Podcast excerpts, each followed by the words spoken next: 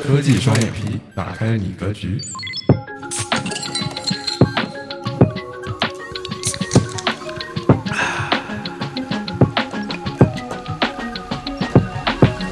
欢迎大家回到科技双眼皮，我是 Kelly。我是 Rather，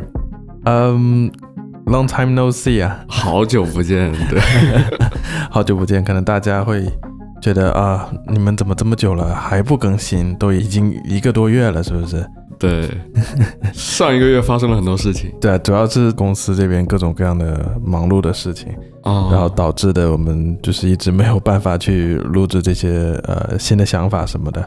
现在我们的产品开发阶段好像要到了这个开发 Windows App 的阶段。嗯，那 Kelly，你要事隔很多年之后再次深度体验 Windows，然后和 Mac，你觉得现在最大的不同点是什么？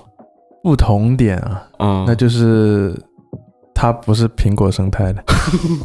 对对对对对，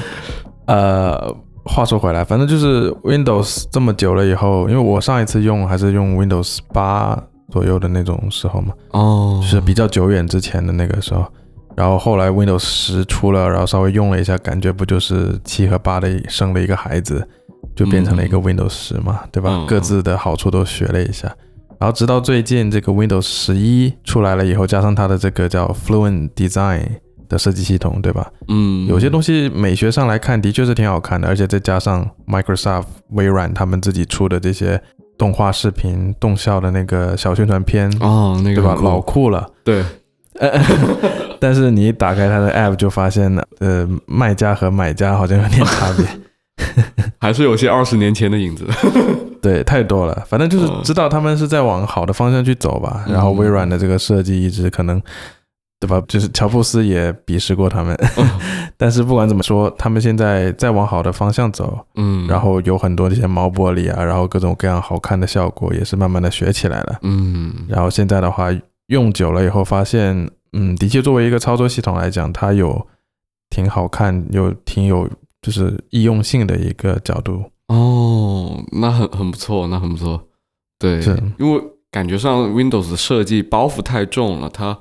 很长时间因为占有的人群太多，嗯，所以没办法说马上切断所有的用户习惯全部改掉，所以嗯他们要拖着很沉重的历史包袱往前走，所以可能在这个体验里面会产生一些就设计上面的一些割裂。嗯，然后是然后你在 Windows 上面，对吧？我们现在其实打开电脑，说是打开了一个操作系统，我感觉很多时候你都是用电脑来上网的，对吧？嗯，然后你觉得现在用 Windows 上网和用 Mac 上网有，你感觉有什么区别？对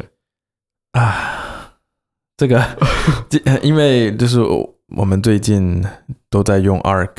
浏览器。哦，对吧？然后我现在到了 Windows 上面，我第一件事情做的就是打开 Microsoft Edge 哦去下载 Chrome，、哦 对吧？嗯然后这对于大多数人来说，Safari 的存在应该就是用来去下载 Chrome 的，，Yeah，然后 Microsoft Edge 的存在或者 IE 嗯的存在就是用来去下载 Chrome 的。对，对，所以我也是呃人群之一。然后第一件事情去下载了这个 Google Chrome，去安装了，并且打开正常的这个浏览器的一个体验呗，因为嗯这么久了，一直都是这种感觉。但是就是因为因为我在 macOS 上面用 Arc 这个浏览器用久了以后，就习惯了这种方式，然然后现在会感觉不用 Arc 了就有点浑身不舒服。嗯嗯对，然后所以也是特别希望这个在 Windows 上面能够用到 Arc 一样的这样的浏览器，所以现在让我比较不舒服的就是每次进入浏览器这个 Chrome 的界面，就会感觉好吧，又到了 Chrome。嗯，那我们可以试着聊聊说，这个浏览器从时间线上来说，我们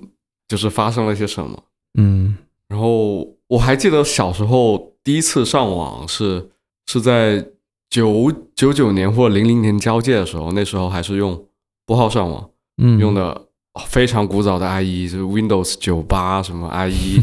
然后拨号，然后拨号上网还还不能打电话，就占用那个电话线口，一分钟都刷不出一个网页的那种。嗯我！操，那但是就是忽然看见你和外界互动的感觉是很奇妙的，嗯，就是第一次用浏览器上网，就是哇，你瞬间就看到海量的信息向你涌来。它虽然非常缓慢，但是嗯它有很多信息出现在你面前，就感觉我这好像打开了一个新世界的大门。对，你之前的话，第一次用浏览器是什么时候？大概是什么感觉？哇，真的，现在你要我说什么时候，我真的感觉说不上来。那嗯那段时间记忆很模糊，但像你说的，就是的确那个时候，呃，一上到互联网就感觉这个东西太神奇了，然后嗯打开了一个新的窗户，一个新的大门一样。我差不多也是这种感觉。追溯一下历史的话，肯定就是 Web 一变到 Web 二的这种，就是从只读变成了可交互性。哦那个时候就是信息涌入，然后你又可以在互联网上进行评论交互，哦，就是你参与这个互联网的贡献一份子。就那个时候，我记得我也是，可能是小学或者初中的时候吧，然后嗯去尝试用那个所谓的台式电脑，那个很古老的、很大个、很丑的那种，嗯 然后打开所谓的 IE 浏览器，然后就看到那种现在看来就是没有写过 CSS 的那种样式的界面，嗯，对吧？嗯然后最最纯骨架的那种界面，然后点进去看到那些新闻，全都是超链接一样一个一个的。就那个时候，我记得，哇，我现在原来有这么一个强大的获取信息的一个媒介。嗯就平常肯定都是看到自己的外婆外公就是在那里看报纸嘛，嗯，但是我们不一样，对吧？嗯我们现在是班级里面比较酷的人了，我们是这街上比较酷的孩子了。我们嗯用的是浏览器，我们用的是 PC，我们这样子获取信息，就感觉当时哇，我好像走在了世界的前沿一样的感觉。嗯，是的，是的，是的。对啊，我记得还有，就是除了这个 PC 端浏览器，就感觉就信息忽然之间铺开的那种感觉，还有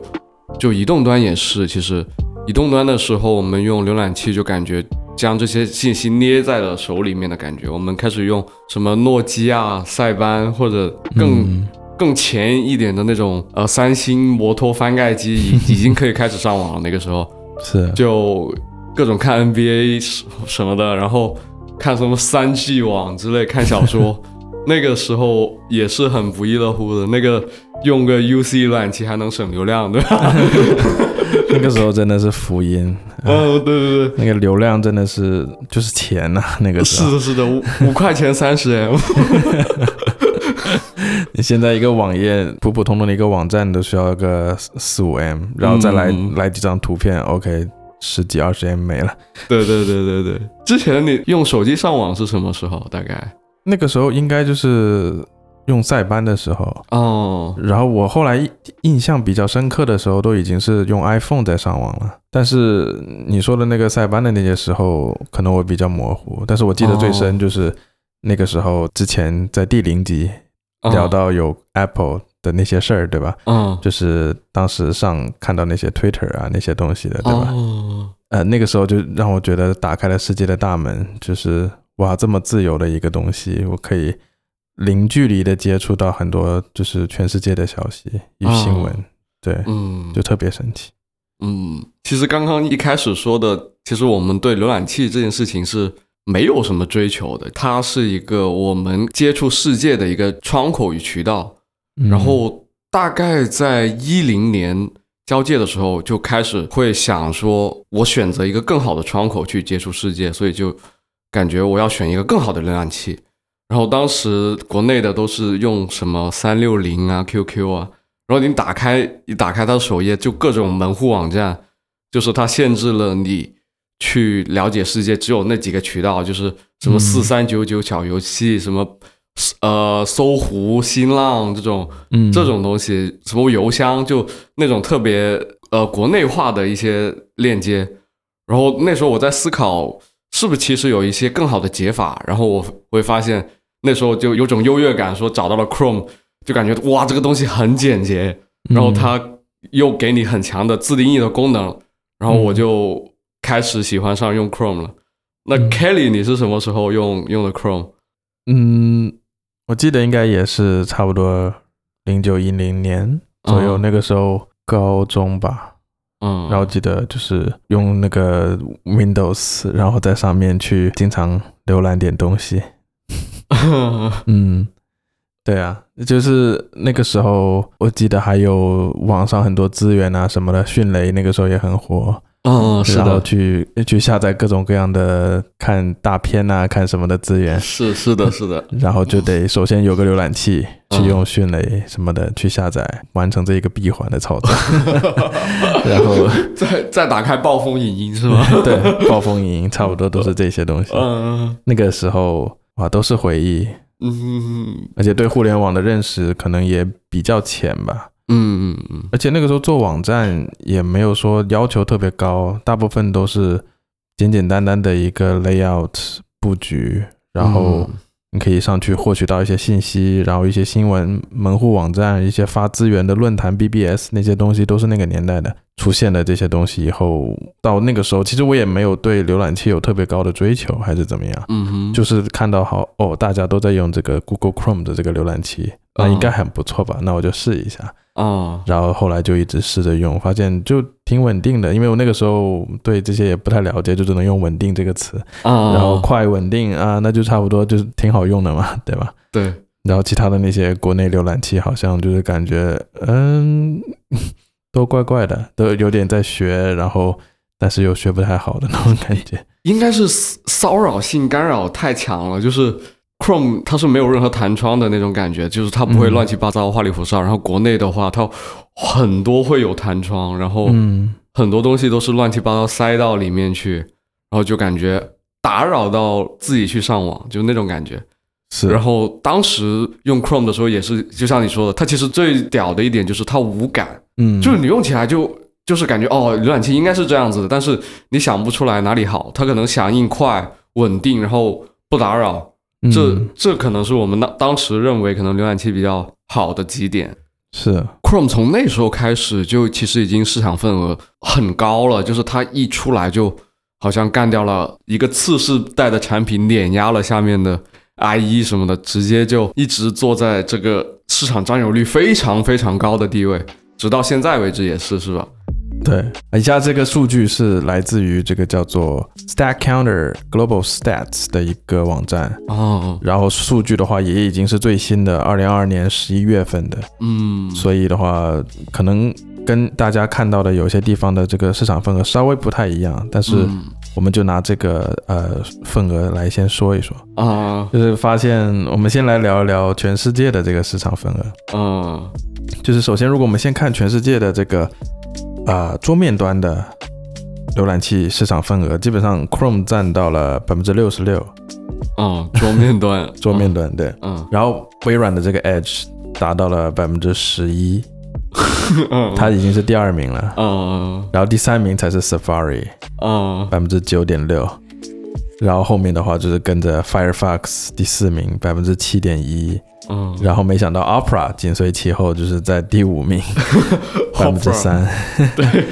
然后还有一个没人要的孩子 IE，嗯，对吧？？百分之零点七占有率，挺有意思的。然后如果再看一下手机端的话，就是全世界的这个份额，基本上你会发现还是一样的，一边倒。然后 Chrome 还是占有全世界百分之六十六，嗯，但是没想到就是 Safari 它却是第二名，占到了百分之二十四。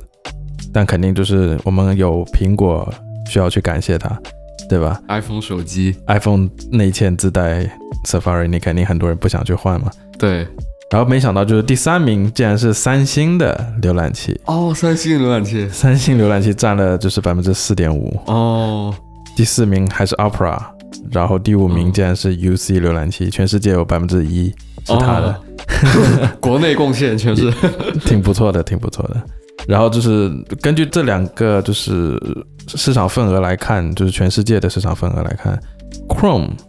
基本上打败了后面几个浏览器加起来。嗯就是你 Chrome 一直是百分之六十多，然后第二名是要么百分之十，要么百分之二十，全都是还达不到百分之六十，嗯，就可想而知，Chrome 现在的这个呃简直占有率是非常惊人的。然后我也看到，因为我自己也查了一下 Chrome 的市场份额，我是在那个 Web Science Schools，应该是很多学什么开发里面会有会有这个网站，它里面最新的数据也是很离谱，就是不只是最新了，就是长期以来的数据，Chrome 都是一直在可能在全端里面都是在八成左右，嗯，就没没掉下过百分之一二。老大，对，就碾压式的第一。对，非常离谱了，这就对，是的，是的。啊，虽然 Chrome 的份额这么强大，那，都是百分之六十或者你说的这个八成，这这么强大，但是呢，其实我们可以看多两个例子，啊，就这两个例子就会，呃，也是挺挺神奇、挺让人吃惊的。呃，首先的话就是在美国，我这个数据来源还是一样的，跟刚才这个 Stats Counter 啊。哦，然后美国的这个数据呢，会显示在 Desktop 桌面端的浏览器市场份额稍微不太一样，Chrome 它变成了五十九，哦，然后 Safari 提高了百分之十七，嗯，然后第三名 Edge 也提高了百分之十三点九，嗯，然后后面就是 Firefox 百分之六点五，然后 Opera 百分之一，然后 IE 还是百分之一都不到。嗯，但是这回不一样了，因为你后面几名这个 Safari、Edge、Firefox 这些加起来，可以差不多达到了 百分之五十。啊，是的，是的。你你你觉得这个现象为什么在北美会发生呢？嗯，我觉得可能就是因为全世界会包括很多就是亚洲啊等等的一些比较呃市场不太一样的地区。但如果嗯光看美国的话，因为他们就是会有着很多 macOS 的销量，对，然后会导致 Safari 的这些使用率提高，对，然后可能也是因为最近呃就是 Chrome 的名声也越来越不太好嘛，啊，对吧？嗯然后很多人会选择我坚持用 Safari，对吧？嗯然后再加上 Safari 一直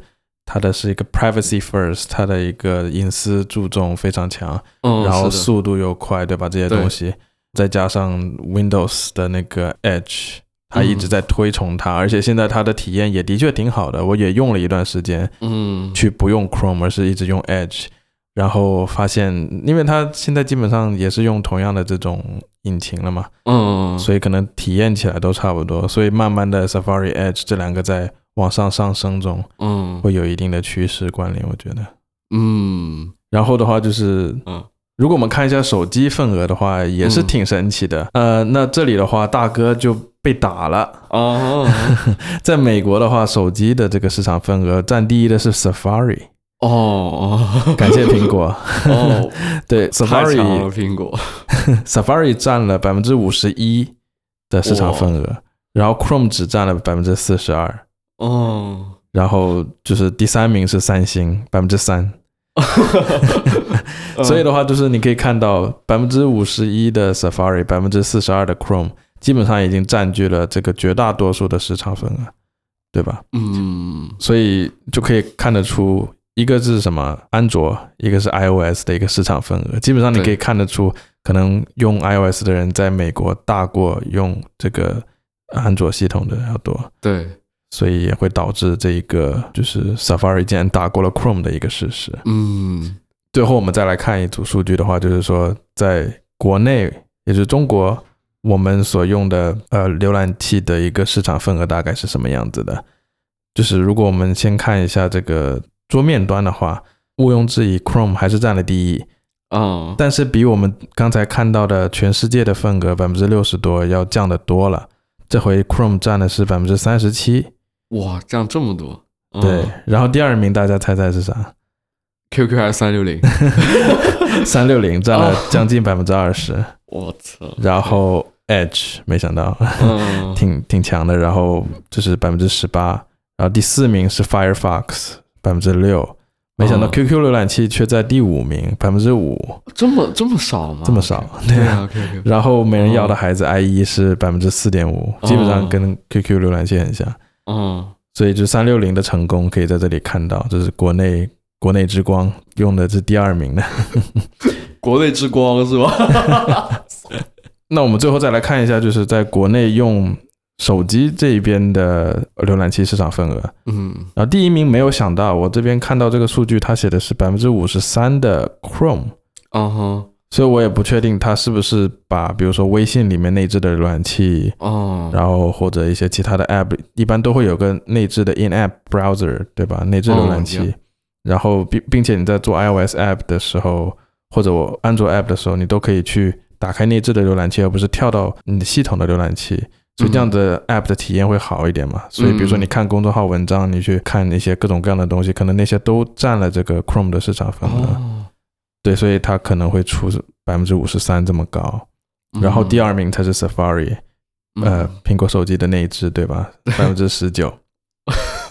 然后第三名也是我们的中国之光嗯 UC 浏览器，哦，百分之十七，差不多媲美到了这个 Safari 的级别。嗯，很厉害。对，然后 QQ 浏览器百分之六还行，然后剩下的就不用说了，都是百分之零点多的。哦，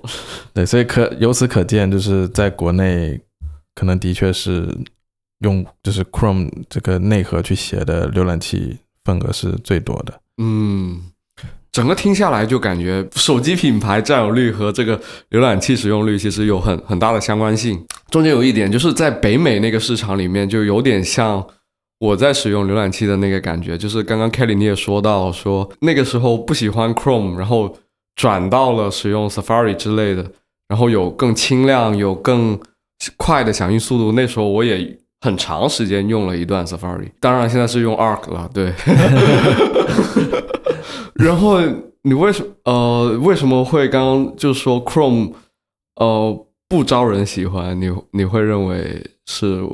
有什么原因？对，我觉得有挺多原因的吧。首先，我觉得可能是最大的一个原因，你可能会说是什么性能还是什么，但我觉得可能最大的原因并不是，嗯最大的原因应该是它的市场占有率太高了。嗯哼就是一旦一个东西市场占有率高的情况出现了，那肯定很多人就会持反面的观点去看这个东西，哦对吧？嗯大家都知道了，哇，百分之六十、百分之八十，你占了这么多 Chrome，、嗯嗯这么厉害，那嗯我不想随波逐流，哦对吧？像这种人，反骨情绪来了以后，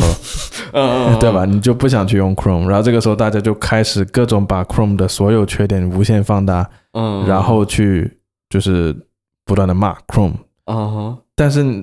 就是发现，不管这个市场份额再怎么变，它永远都是列居第一。嗯但是大家一直在这么骂，它还是位居第一，嗯就说明它肯定是有它自己的价值，而且它是一个很好的浏览器。对然后大家就不断的把它所有的细节、缺点什么的，不是不停的在放大。嗯，然后它只要有一点点毛病出现了，它只要有一点内存泄露了，它只要多吃你一点内存了，大家就狂开始写文章，去告诉别人，去布道别人说不要去用 Chrome 了，Chrome 是、嗯是多么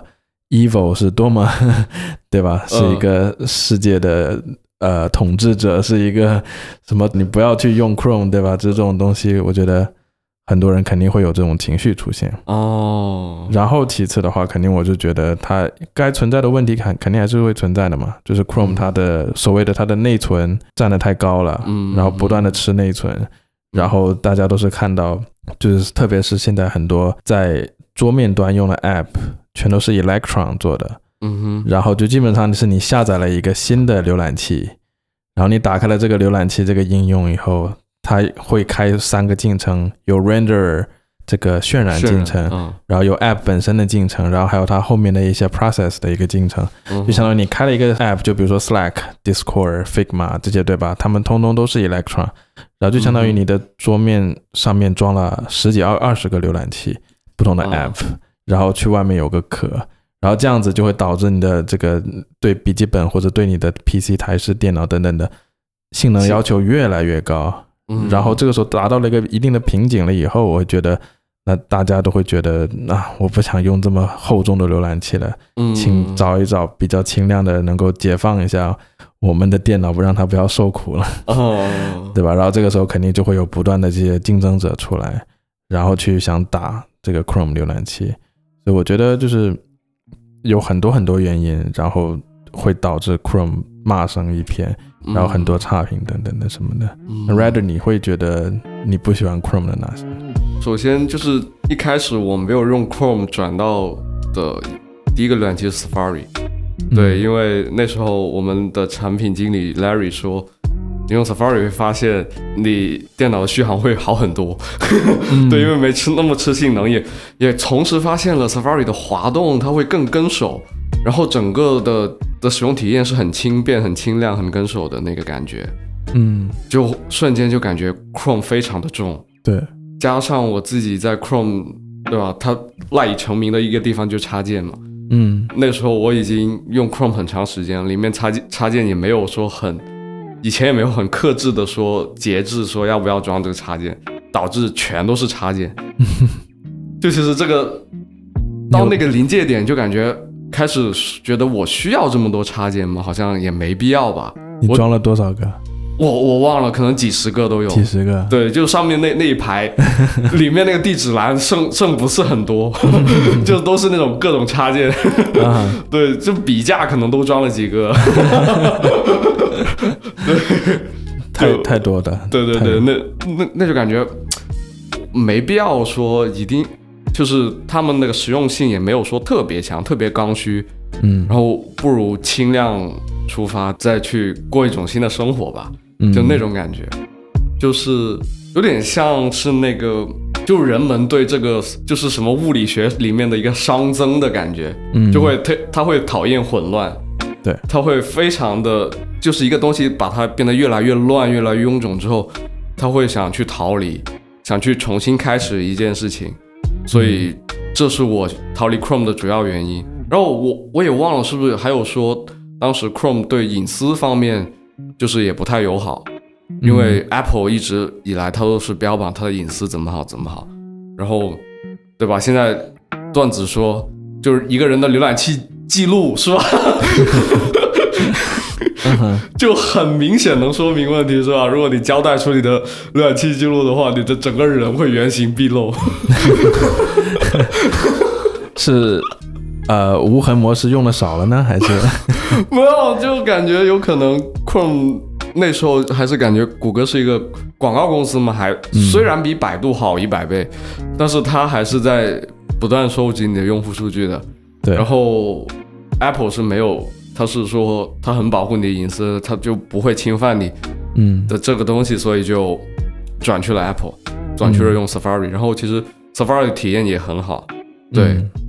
嗯但是用久了之后，对吧？发现还是就是插件会有点缺失，嗯对。然后加上出了一些新的，比如说 Arc 之类的，就转去了用 Arc。嗯，嗯，因为其实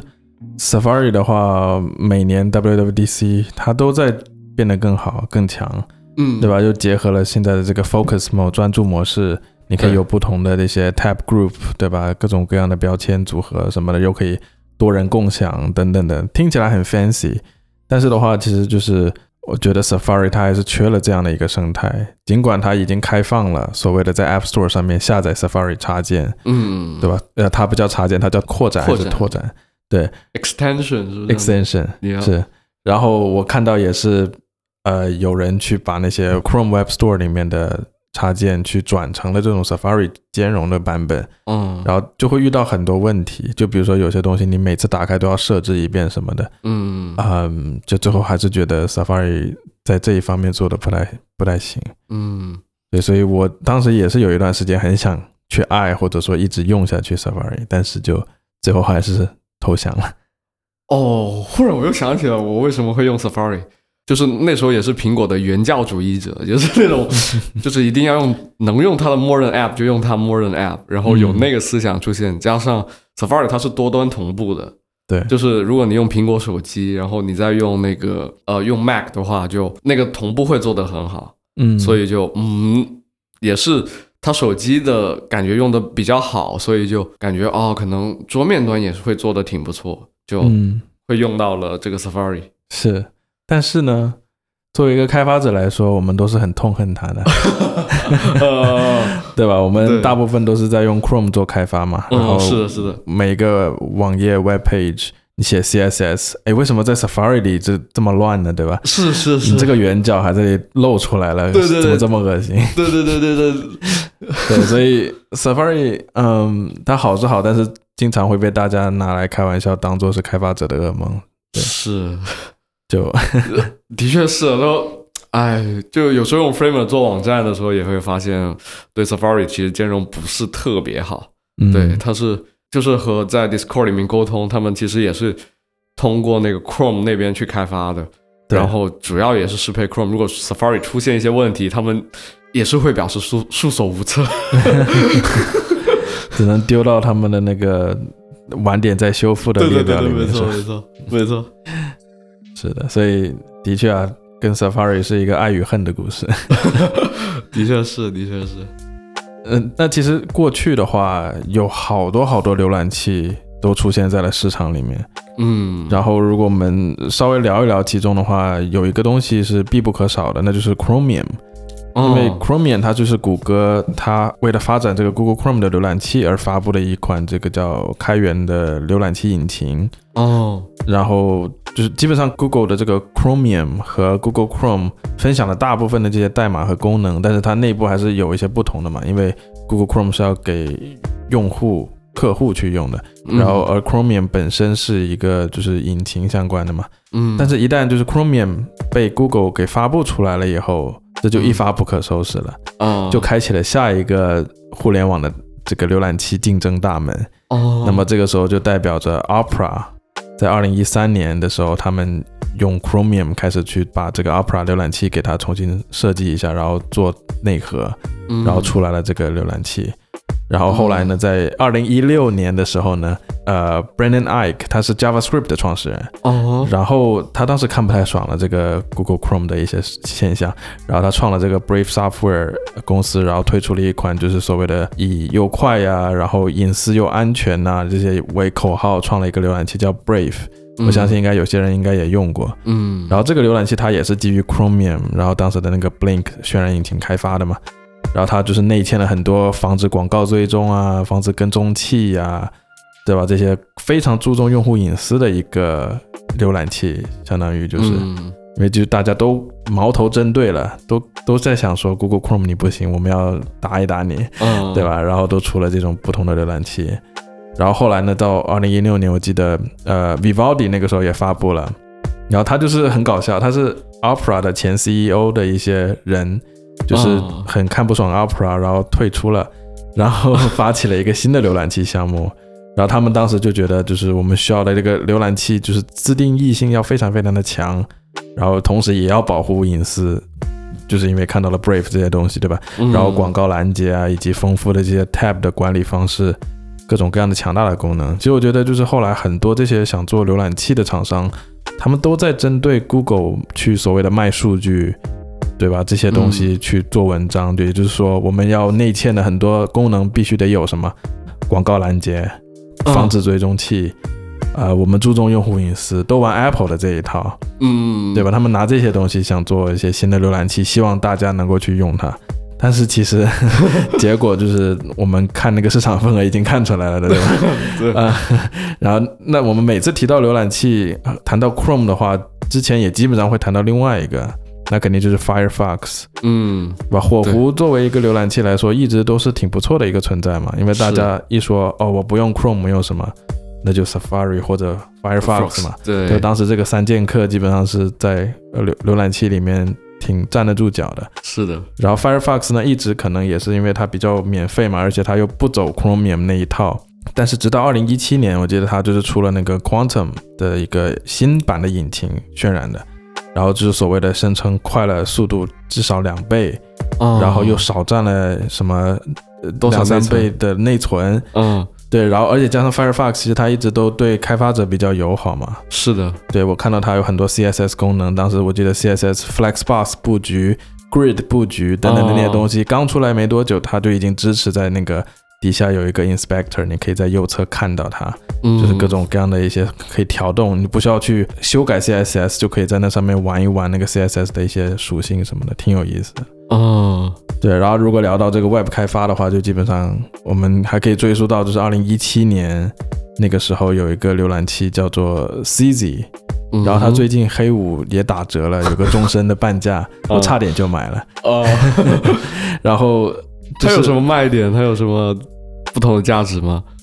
对啊，其实 CZ 做了这么久了，我觉得它也是挺强的，一直活到现在。它的初衷就是为了开发者开发的一款浏览器，对吧？哦然后方便就是开发者一般我们在做 Web Dev 的时候都是需要，比如说我要适配桌面端，适配浏览器在手机端，对吧、嗯，i p a d 端等等对，各种不同的屏幕尺寸，是的，所以它就非常照顾这种开发的东西，所以它会有，就是你一个界面下面它出来一个 iPhone 的 frame，哦，然后它出来一个 iPad 的 frame，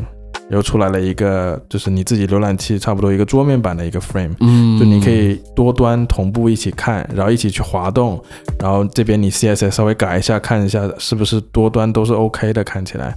对，然后我记得它后面还出了一些什么跟游戏有关的东西什么的，就嗯。变得挺强大的了。开发友好了，对，嗯。开发非常友好。对，然后的话就是像像微软，它一直做这个 Edge，呃，直到我记得二零一八年，它那个时候就是说，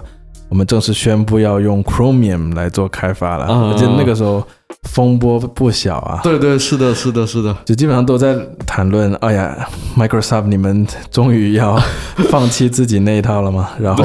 去投向 Chromium 的怀抱。嗯 然后最后他们还是 cave 了，就是投降了，然后选择用 Chromium 给 Edge 去做开发，然后二零二零年就出了这个 Microsoft 的 Edge 正式版。嗯，然后我还记得那个时候，我有个大学同学，他一直在用 Edge，、他是那种很喜欢微软的那种人，哦，然后他就说：“好，我要用这个 Microsoft Edge，我不用，因为他当时是用 macOS 的，他是属于很喜欢这个东西，然后在 macOS 上面一直用这个 Edge 浏览器。所所以他是一个喜欢微软的人，用 macOS，差不多，用 MacBook，然后 要在里面装个 Edge 浏览器。对，要在里面装个 Edge，然后一直用 Edge，好像现在还在用 Edge，我没记错的话，酷，很执着。然后其实基本上浏览器发展到现在，呃，很多创新的点子都已经被大家挖掘完了嘛。嗯，对吧？？然后到后面，我记得二零二一年的时候，有一个新鲜的浏览器出来了，就当时他们叫做 Mighty 这一个 app，、但是很搞笑，就是他们是一个要收费的浏览器服务，一上来就收费，对，一上来就收费，是一个三十刀一个月。哇，那这个时候你可能想说，哇，你们到底是什么浏览器，这么值得我们用吗？对啊，他们的这个创新的点子，我倒觉得是挺好的，那就是他们用云端服务器去帮你渲染，哦，然后再把画面传回给你。嗯，就不知道大家还记不记得 Google 有个东西叫 Stadia 这刚刚不是倒了吗？前两个月，被砍了，对吧？对对对 然后呃国内大家应该也玩什么云原神，对吧？嗯就是所谓的云游戏，是的，对吧？你不需要自己在这里电脑上面玩游戏，而是远程一个服务器的游戏机，你开启了它，然后你连进去，然后你就可以假装你是在那个电脑下面在玩游戏，然后再把画面传给你。这个就嗯需要很大的这个延迟的去做这一方面的优化。没错，然后对你的网速要求也是非常的需要稳定啊，而且也是需要很高的带宽才能确保你就是有个在本机跑的那种错觉。是的，对，所以就是他们这个点子，我觉得是挺有意思的，因为基本上你可以把所有的那些呃 app 删掉，然后你直接用这个 Mighty 这个 app，然后让它去云端的服务器去渲染那些呃网址，嗯，然后甚至你也可以打开 Figma，对吧？你打开那种各样、各种各样的 Slack 什么的，就是全部是基于 Web 的，嗯 app 然后它再传回给你。这个时候你花的带宽只是它那那一帧的那些的图片的带宽，可可能不一定哪一个多一点，就可能你说图片久了以后，可能带宽也会更多，还不如人家直接传文字回来，对吧？什么的。嗯但是就是他们这样的一个 Mighty 这个点子，我就觉得挺新颖的。嗯，但是没想到，就是他们要花每个月你要花这么多的钱嗯才能支持这个服务，所以可能最近他们也不是特别的景气，看他们一直在内部测试版，已经测试了一年多了。嗯，然后也不知道他们的发展前景如何。我但我觉得可能比较难存活，对吧？你像 Google Stadia 那么大的一个服务都被砍了，所以嗯，那可能是比如说那些 WebGL 这种网站，如果就是更普及的话，我感觉这个点子还还挺不错，因为有很多可能，比如说性能不太行的那些电脑需要这样子，嗯，那肯定前提是要这种 WebGL 这种非常前沿技术普及到下面来。对对吧那这 成本太高了。对对对超前了。但是现在的电脑能跑这些也不奇怪了。如果能花三十刀一个月，你说买一个好电脑，我觉得这，呃，这个产品定义就有点、嗯、挺有趣的。听起来像你是租房还是买房是吧？对啊，就感觉这个得服务于就是用就很老式电脑的人，就是、嗯是是这样感觉。如果我的电脑性能足够好，我也不需要这样服务。其实我感觉对对网页渲染一些能力来说，它又没有到游戏那么嗯，那么高的要求，对就嗯，还是那个点的话有点，可能稍微过了，对对对对对，没有这么大的必要，而且现在对吧？苹果出大招了，每一次出的这个呃 Apple Silicon 芯片 M 一 M 二的，一出碾压多少，对吧？业业内的那些竞争对手，对那些能耗比、那些性能都都是碾压级的，那用用个这个就完事儿了，都没有什么压力了。那这浏览器的，呃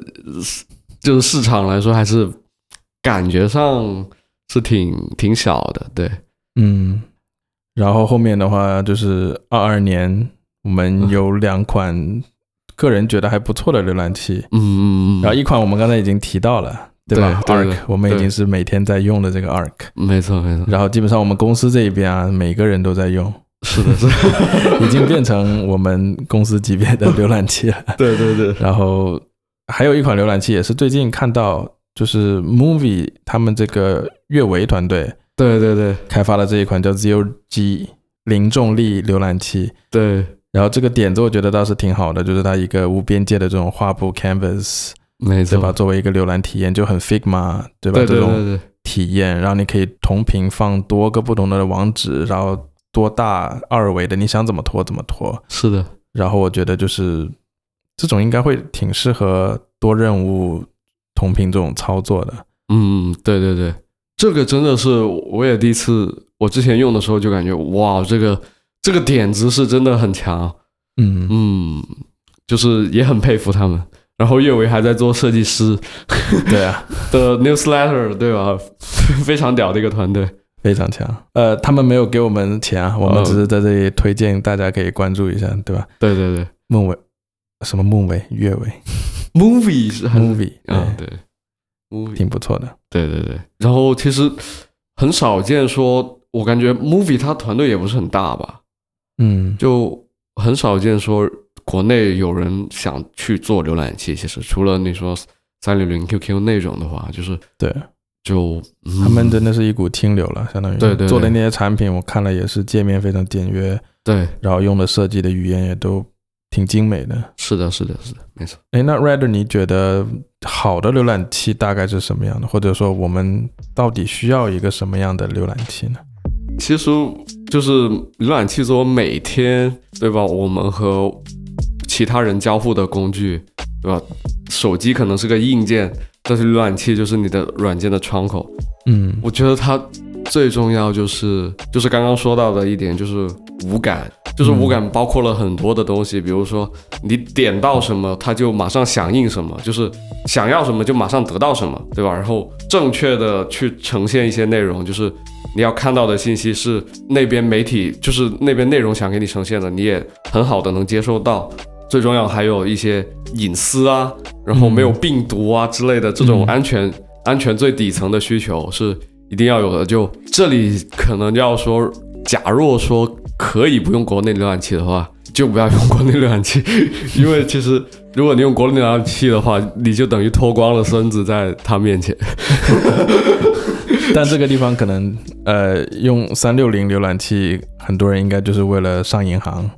网银什么的。对对对对，是对是什么有兼容 IE 内核嘛之类的。，但是当然，可能相对于用户隐私来说，我们国内可能没那么太注重，就是说自己的用户隐私会被用到什么程度，还有会不会被观察到，可能大家都为了方便而去选择说不在乎这些。但是一些频道里面就有人说到说，呃，现在的国内浏览器用的 Chromium 的就是内核还是停留在八十几，现在 Chromium 的内核在 Chrome 里面已经是一百多了，它很多的安全更新其实都没有跟上，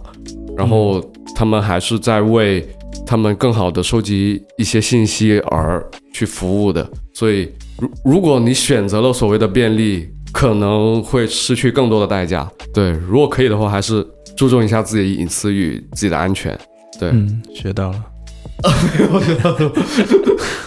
然后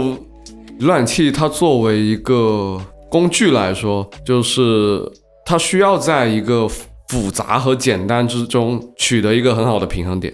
就嗯比如说，它应该给就是一些真的很研究用户体验的人，就是会发现说这个浏览器应该给一些什么体验给大多数的用户，嗯一定要有对浏览器这个过度自由的东西一个更好的定义。然后可能会让出现了这些好的定义之后，你会发现哦，原来浏览器还还能这么好用。对，嗯就像如果你用 Chrome 的话，你能载很多个插件，但是载了那么多，它不一定让你的浏览体验更好。对，嗯如果有一些真的真的很好的专门研究用户体验的人，给更好的呃用户体验到浏览器上面来，更缩窄范围定义更好的用户体验，那应该是更对的。然后 Kelly 你怎么怎么认为？呃，我的话肯定一直都是认为，因为我基本上用产品，我第一个注重的就是 UI 和 UX。嗯对，我觉得你的功能再强，吹的再牛，我最后还是会回归看到你的这个跟用户交互的最核心的地方，也就是你的界面。嗯，然后还有就是我在交互的时候的一些逻辑，你的你的 UX 设计的怎么样，对吧？你有没有在为用户着想？对，所以我会对其实很多小的细节方面会呃挺注重的。嗯就拿 Arc 的例子来说的话，就可以说，比如说你每一次做了一些操作，然后它嗯都会有个小的 toast 的那种弹窗出来，嗯对吧？就比如说在右上角，你当你复制了这一个页面的链接的时候，它会有一个很有意思、很有趣味的一个 pop 的一个 toast 出来，嗯对吧？这个很小的一个东西，他们可以完全没有必要嗯用一些比较原生的 API，或者就是简简单单的出来一个小小的弹窗，就说好，你的链接被复制了，就完事儿了呗。但他们没有，他们只把这些比较小的细节拿捏的就非常的准。嗯所以像我这种比较注重 UI UX 的人，就会很喜欢这些小细节，嗯，然后再包括他们的那些呃所有的功能的背后，你都可以看到，包括它的第一次的用户开箱体验，嗯对吧？？它出了那些动画、动效什么的，它也是完全可以没有必要去做这些事情，但是他们都选择做了，就是因为他们知道他们会找到志同道合的人，嗯，他们很注重这些地方，他们希望找到也是注重这些的点的人去使用他们的浏览器。他们肯定也不希望说我们的目标是让所有人用我们的浏览器，嗯，而是我希望跟我们有比较相同价值观的人嗯去跟我们一起用我们的这款浏览器。我们是为那些人去开发的，我们是为那些人去服务的。嗯对，所以我会觉得，我就刚好是落在了 ARK 他们的那个人群范围之中。嗯对，所以我是比较注重这些 UI UX 的细节的。嗯，所以像你提到的话，像其他的那些，嗯，比如说无感啊，然后性能好啊，然后安全隐私啊那些，我觉得都是比较基本的浏览器好的浏览器该有的一些功能。对，然后如果你再说往上体验走的话，就是我会想说那些小的地方是我会比较注重的。嗯，就是用很多细节来堆砌它的用户体验，就是它每一个交互的反馈做得很好，嗯，然后开箱的那些仪式感，是，然后他怎么去理理解浏览器这个产品，他们在给浏览器画一些什么界限，然后嗯拓展一些什么浏览器应该有的功能。他们这个团队其实是在思考怎么样把一个一张白纸做的更对。嗯。其实是的，然后的话，肯定就是如果提到我们一开始提的这个问题，就是嗯在 Windows 上面，我很想用 Arc，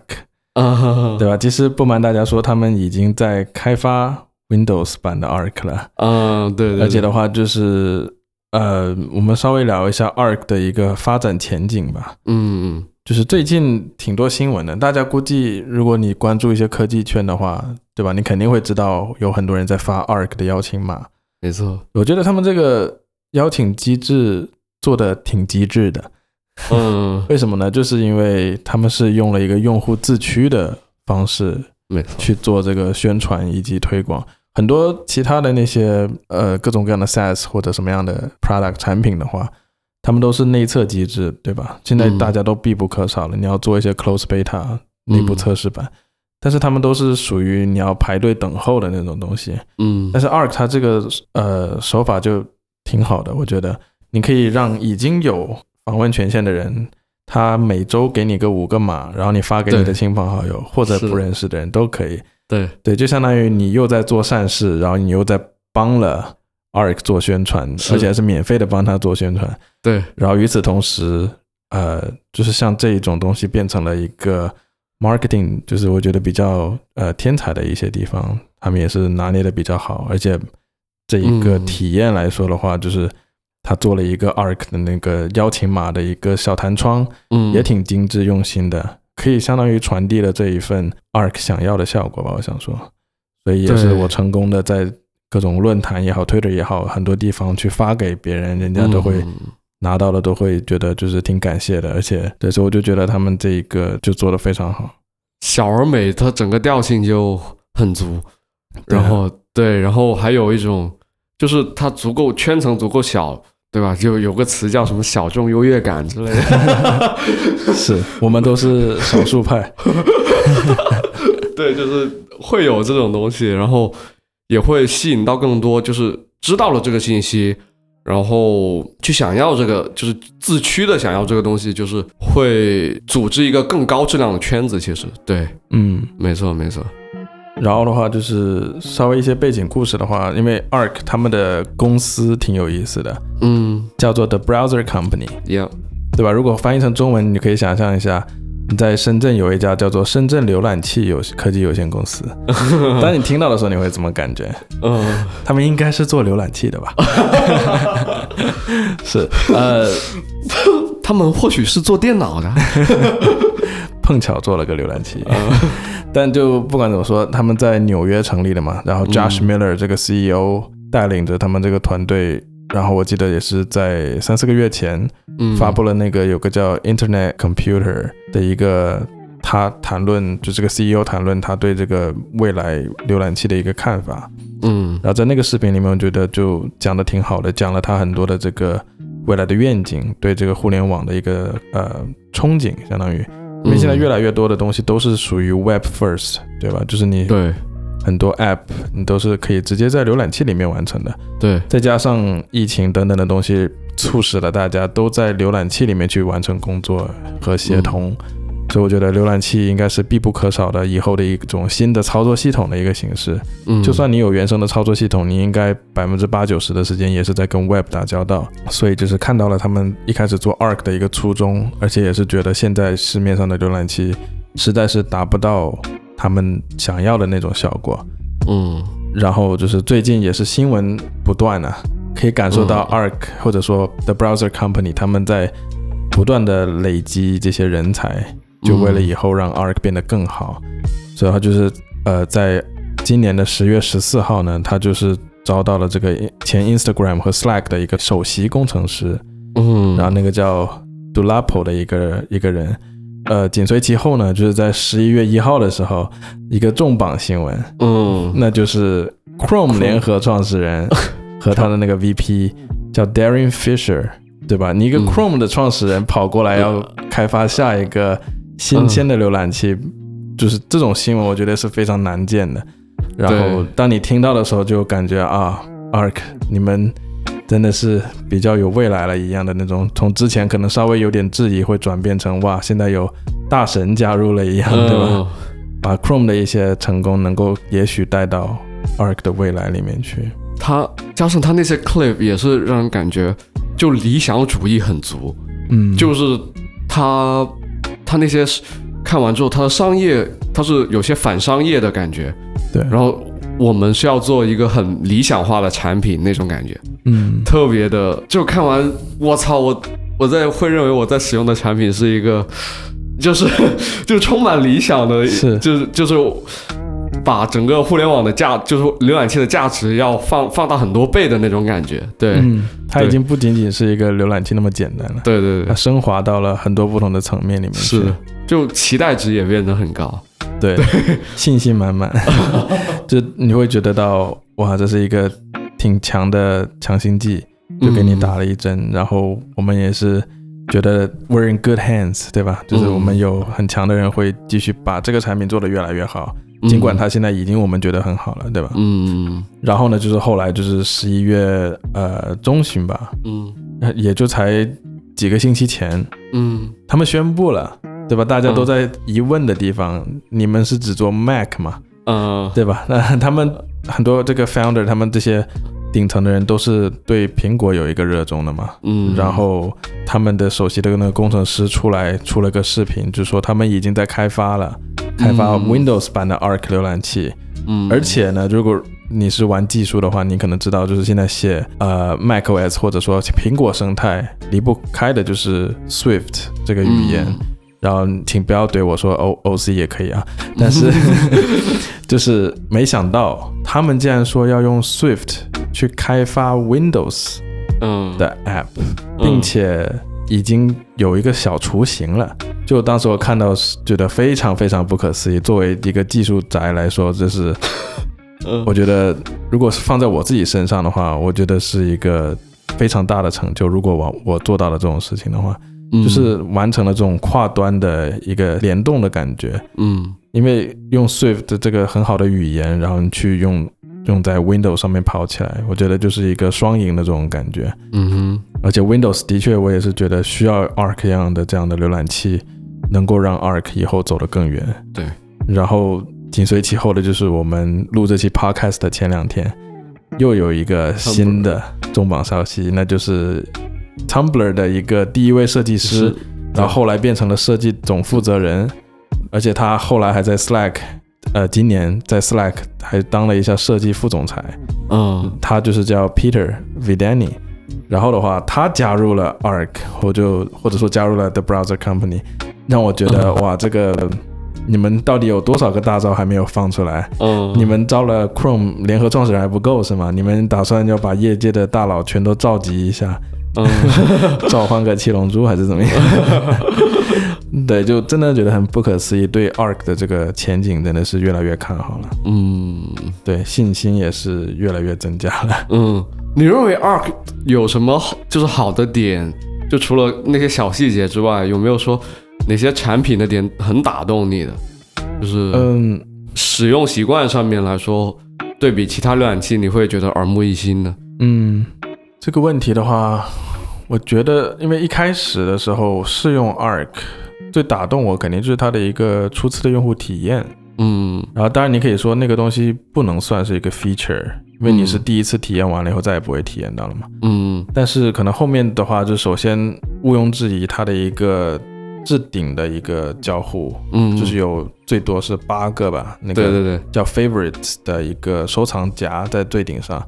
然后它那里的一些小交互是让我觉得非常不错的，因为我在 Chrome 里面经常遇到的问题就是我有一些置顶的 tab，嗯。经常如果我 Command 加 Q 关掉的话，再回来它就没了，嗯。就它没有一个持久化的一个感觉。嗯，但是在 Arc 里面呢，就是你可以把很多的那些你经常要收藏起来的东西放到最顶上，是。的，就变成了一个持久化的收藏。对，就不会像 Chrome 你经常要去收藏夹里面找来找去，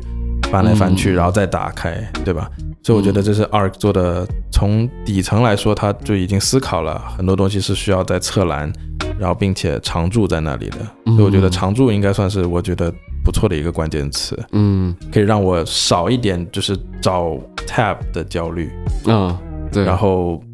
以及的话，第二点应该我想说的就是它的一个 Spaces 的一个切换。嗯或者说叫 profile，后来出了一些新的功能，对吧？就是它的一个侧边栏，你可以换不同的就是主题颜色啊，可以换它不同的这种材质的那种感觉啊，还有嗯你可以分离工作和生活对，的不同账号啊等等的，就是做了很多细节在里面去。嗯是的，对，然后最后的话，我觉得就是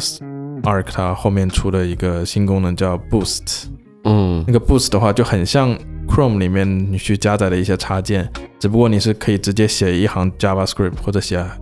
代码，直接在里面去跑出来，嗯，所以就相当于是一个你不需要去自己发布一个 Chrome 插件，而是你直接稍微懂代码的话，可以稍微写一点东西，让你的浏览器体验变得更好，嗯而且你还可以把比如说 GitHub 或者说你把淘宝等等变成你自己想要的主题。然后我觉得非常强的一个功能之一吧。嗯，我是认为 Arc 它在对整个网址这个就怎么区分或者怎么归类，他们做得很好。嗯。然后他们一开始最开始打的那个点叫什么 split wheel，就是那个东西也很很有趣，就是它可以将不同的网站，就是两个网站或者三个网站拖到同一个窗口里面，对，然后他们可以 group 在一起，然后嗯。同时又可以拉到最顶上，就是那个刚刚 Ferry 那个区域，嗯。就是你比如说我现在做设计的话，如果我经常看 Behance。Pinterest 和 Dribble，嗯，我把这三个 group 在一起，然后一直放在上面。如果我我要找一些东西的时候，我一下点开三个，我可以马上去就是这个网这三个网站里面搜同一个关键词，嗯就是感觉信息也会更对。加上他将这个网址的分类，他们做了一些关于他们自己对产品的思考，比如说他那个 archive，就是我们每次其实浏览网页时候有焦虑，就是可能每个人的痛点会发，很多人会发现自己的浏览器常年不关闭，然后有 几就是几十上百个 tab 在上面，对。对。基本上已经无法可读性了。对对对，然后就是这天打开一个文章来不及看，就一直待在这里，认为你以后的某个时间点会看，其实都没看过，但是它一直在这里占着这个资源。然后 Arc 它会说每就是默认是七天，它自动帮你 archive 掉那个网站，嗯，就是将这个对抗熵增这件事情，就是他他做的很绝，他会帮你自动 archive 掉那些，就是你其实是不看，就是自己自动帮你断舍离。对这刀切的。对对对，就就做的很有趣。然后你你你去找的时候，它也有类似的，就是这是你 archive 过的网站，嗯你真的是说哦，我想到说我有这个东西没看，嗯但是我自主的再去找这个东西来说，我可能我会把它看完。嗯，就就他对这些里面的思考也很有趣，对，对，然后又做他现在他们很喜欢推的那个什么白板功能，一走。对 e s o 那个功能，他会将 clip 一个可以动态的 YouTube 的那个嗯 low-fi 的视频在隔壁，然后你又 clip 别的。里面一起摆在中间，就是有点小的 zero G 的感觉。它它是那个一小点地方可以交互，嗯，就是它的它的用法好像给你看到是说，你每天把一些东西可以摆上去说，哦，我今天的工作板就在这里，将一个浏览器拓展成了一个就是一一种工作区或者工作就是一种区域的概念。它，我觉得他们对这些思考的话。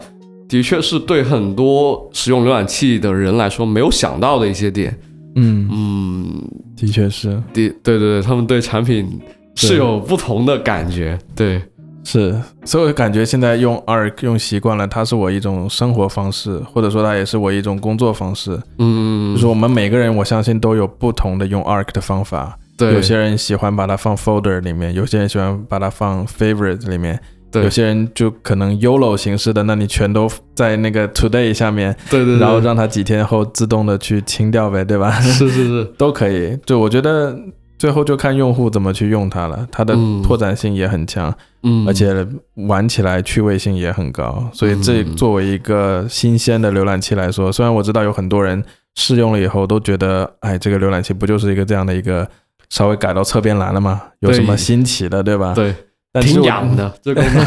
挺痒的。嗯，对，然后就是我用的第二大多的话，可能就是把它的那个 sidebar 给它隐藏起来，嗯。就是一个很极简风的一个浏览器，嗯，很沉浸式的，对，非常沉浸式。然后我经常录一些小 demo 的时候，我就喜欢学他们的那个创始人录的第一期视频一样，嗯。就单独开它一个小 window，然后把 sidebar 关掉，就是只留它的那个很性感的边边，嗯，那个对发光？的，然后设设置一下那个颜色，变换一下，就嗯。觉得特别舒服。用这个浏览器，嗯，很多地方他们都有想到。嗯，对，然后还有它的那个 Little Arc，对吧？啊，是的，每一次你，比如说你在一个别的 app 里面打开一个网址，对，你在跳到那个网址之前，它会开一个小 arc 出来，没错，然后你自己做主，你决定是要打开完全的打开，还是是。说